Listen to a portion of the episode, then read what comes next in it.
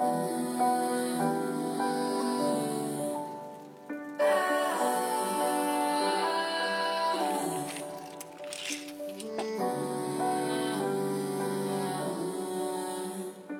know I'm sorry, I won't make it to your party. Got caught up in my own selfishness, it won't let me be a part of this. And I know I've started drifting off every second. I can't wait to leave as soon as I arrive. I count the seconds.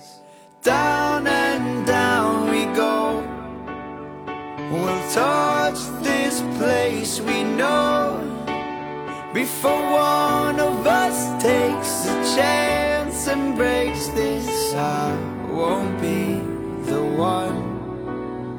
No, I won't be the one. I know it's pathetic.